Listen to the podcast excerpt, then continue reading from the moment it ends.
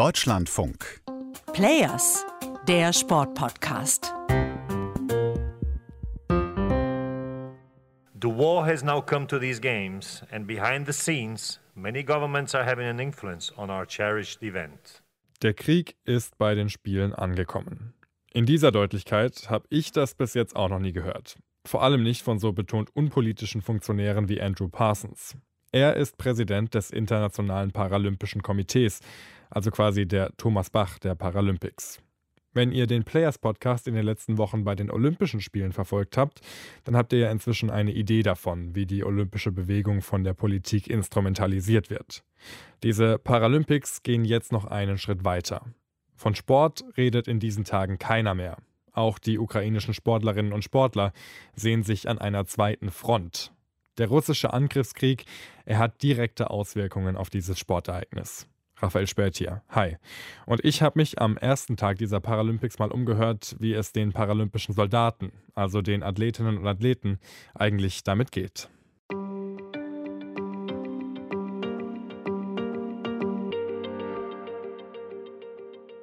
Ich weiß nicht, wie es euch geht, aber wenn ich in diesen Tagen in den sozialen Medien unterwegs bin und Videos sehe von ukrainischen Wohnhäusern, von Kindergärten oder von sonstigen zivilen Einrichtungen, die in Trümmern liegen, dann belastet mich das schon sehr.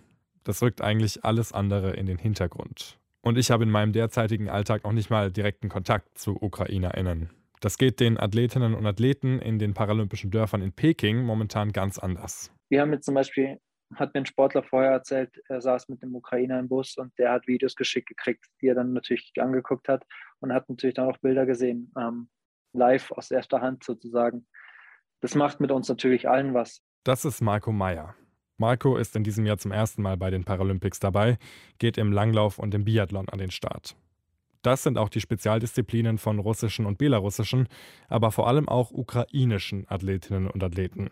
Andrew Parsons, der Chef des Internationalen Paralympischen Komitees, spricht davon, dass man sich jetzt doch dazu entschieden hat, die russischen und belarussischen Sportlerinnen und Sportler auszuschließen, weil die Lage in den Athletendörfern sonst eskaliert wäre. Viele nationale paralympische Komitees haben nämlich damit gedroht, die Paralympics andernfalls komplett zu boykottieren. Das war eigentlich von Anfang an klar. Als wir hier angereist sind, war für uns, also als Verband, glaube ich, das ist schon, schon klar, dass das eigentlich nicht tragbar sei. Auch die deutsche Mannschaft hat sich da einheitlich gezeigt, erzählt mir Marco Meyer. Das finde ich schon mutig. Vier Jahre lang arbeitet man da auf seinen Traum hin, die Paralympics, die vielleicht einmalige Chance, sich auf der Weltbühne zu präsentieren. Und dann verzichtet man freiwillig darauf, nur weil russische und belarussische SportlerInnen am Start sind. Und dass das nicht nur leere Worthülsen sind, das hat das lettische Rollstuhl-Curling-Team auch schon vor der Eröffnungsfeier gezeigt. Aus Protest haben sie sich geweigert, gegen das russische Team anzutreten. Hat Andrew Parsons also recht? War die Situation in den Athletendörfern so dramatisch, wie er es beschrieben hat? Ist der Krieg, wie er es formuliert hat, auch dort angekommen? Man muss schon sagen, es ist eine, eine angespannte Situation so ein bisschen. Man merkt jetzt keine Rivalität oder dass, dass die sich gleich auf Straße kloppen würden. So jetzt das auf gar keinen Fall. Aber man, man merkt eine Spannung und ich finde, glaube für uns außenstehende Athleten sehr schwer, weil wir eigentlich schon der Ukraine zugetan sind und natürlich die auch supporten wollen. Allerdings stehen wir halt zwischen den Stühlen, wenn jetzt keine Ahnung, rechts von uns beim Essen Russe sitzt und links der Ukrainer. Etwas ungute Stimmung dann da, da dazwischen zu sitzen, ähm, weil man sich auch nicht genau weiß, wie soll man sich jetzt am besten verhalten. Soll man mit den russischen Athleten jetzt reden oder eher weniger? Viele Sportlerinnen und Sportler kennen sich ja auch schon seit vielen Jahren. Natürlich entstehen da auch Freundschaften. Man verbringt viel Zeit miteinander auch die russischen und ukrainischen Athletinnen und Athleten. Und jetzt auf einmal von der Politik zu Feinden erklärt zu werden, eigentlich unvorstellbar. Und es ist auch eine, eine bizarre Situation, wenn man dann sieht, zum Beispiel jetzt im Bus, ähm, ein Ukrainer und sechs Russen hocken in einem Bus. Auch jetzt gerade nicht die schönste Situation, gerade momentan. Deswegen finde ich es für die Grundstimmung, glaube ich, ganz gut, dass es jetzt so die Entscheidung getroffen worden ist, weil das ein bisschen entspannter macht. Trotzdem, auch ohne russische und belarussische Sportlerinnen vor Ort. Die Situation für die ukrainischen Athletinnen und Athleten ist unheimlich belastend. Das erzählt auch der Delegationsführer der Ukrainer, Alexander Onischenko. Many athletes from Ukrainian team Sie halten Ihr Handy die ganze Zeit in der Hand und verfolgen die Nachrichten. Es ist komplett schwierig für Sie, unter solchen Umständen hier teilzunehmen. Aber wir wissen, dass es eine Front gibt, an der unsere Soldaten, unsere Helden in der Heimat kämpfen. Und die zweite Front ist hier. And the second front line is here. Wow. Der Krieg, er ist tatsächlich inzwischen zum Teil der Paralympics geworden. Und dass Athleten keinen Sonderstatus genießen, das sieht man ja an ukrainischen Olympioniken, die vor ein paar Wochen noch in Peking am Start waren und jetzt in der Heimat als Soldaten im Einsatz sind. Eigentlich unvorstellbar, dass das IPC angesichts dieser Situation zuerst noch russische Athletinnen und Athleten an den Start gehen lassen wollte. Politische Neutralität war da wieder das ausschlaggebende Argument. Aber schon die Reaktionen auf die Kehrtwende des IPC haben gezeigt, dass es um viel mehr geht als nur um Politik.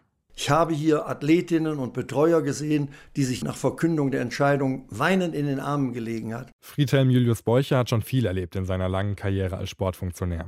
Seit 2009 ist er Präsident des Deutschen Behindertensportverbandes und er war einer derjenigen, der am lautesten einen Komplettausschluss der russischen und belarussischen Delegationen gefordert hatte. Auch deshalb war es ihm so wichtig, mit den Ukrainern an einer Seite zu stehen und ein Zeichen zu setzen. Wir haben natürlich eine Reihe von Solidaritätsaktionen geplant und durchgeführt. Ich habe Sie gestern begrüßen äh, können. Wir haben uns in den Armen gelegen, um auch eben die Solidarität zum Ausdruck zu bringen. Das braucht auch körperliche Nähe und nicht nur Worthülsen. Und äh, ich freue mich so für die ukrainischen Athleten. Für die diese Situation übrigens leider nichts Neues ist. Dieser Krieg zwischen der Ukraine und Russland ist schon im Jahr 2014 eskaliert, als Wladimir Putin die Krim völkerrechtswidrig annektiert hatte. Auch damals, genau in der Periode zwischen den Olympischen und den Paralympischen Winterspielen, die damals auch noch in Sotschi, also in Russland, stattgefunden haben. Auch da mussten Ukraine antreten, mit dem Wissen, dass die eigenen Landsleute gerade von der Regierung getötet werden, die ihnen jetzt von der Ehrentribüne aus zuwinkt. Bei der Eröffnungsfeier war damals aus Protest genau ein Athlet dabei. Ukraine. Ukraine. Mikhailo Katchenko is the flag carrier for Ukraine. They get a huge round of applause. Mit stoischem Blick rollt Michailo Tatschenko damals ins Olympiastadion in Sochi unter tosendem Applaus des russischen Publikums.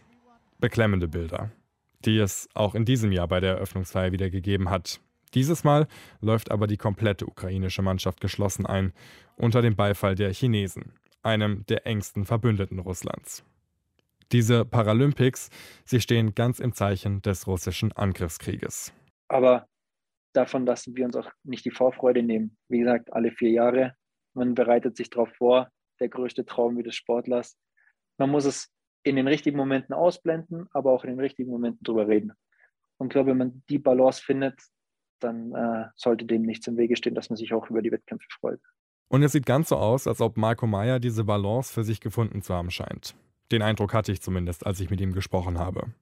Viel Zeit über das nachzudenken, was abseits der Wettkämpfe in diesen nächsten Tagen so passiert, hat er sowieso nicht.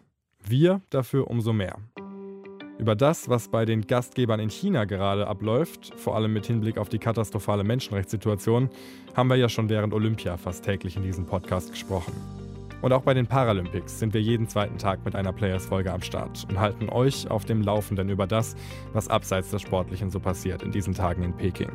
Das haben wir übrigens auch schon bei den Paralympischen Sommerspielen in Tokio so gemacht. Damals ging es unter anderem um die Klassifizierungssysteme, die Finanzierung von Behindertensport, vor allem mit Blick auf Deutschland. Hört doch da gerne mal rein, wenn euch das interessiert. Und falls ihr noch weitere Themenvorschläge oder Anregungen habt, dann schreibt uns doch gerne. Entweder per Mail unter players.deutschlandfunk.de oder auf Twitter. dlf-sport heißen wir da. Das war's jetzt erstmal von mir. Wir hören uns bald wieder. Macht's gut. Tschüss.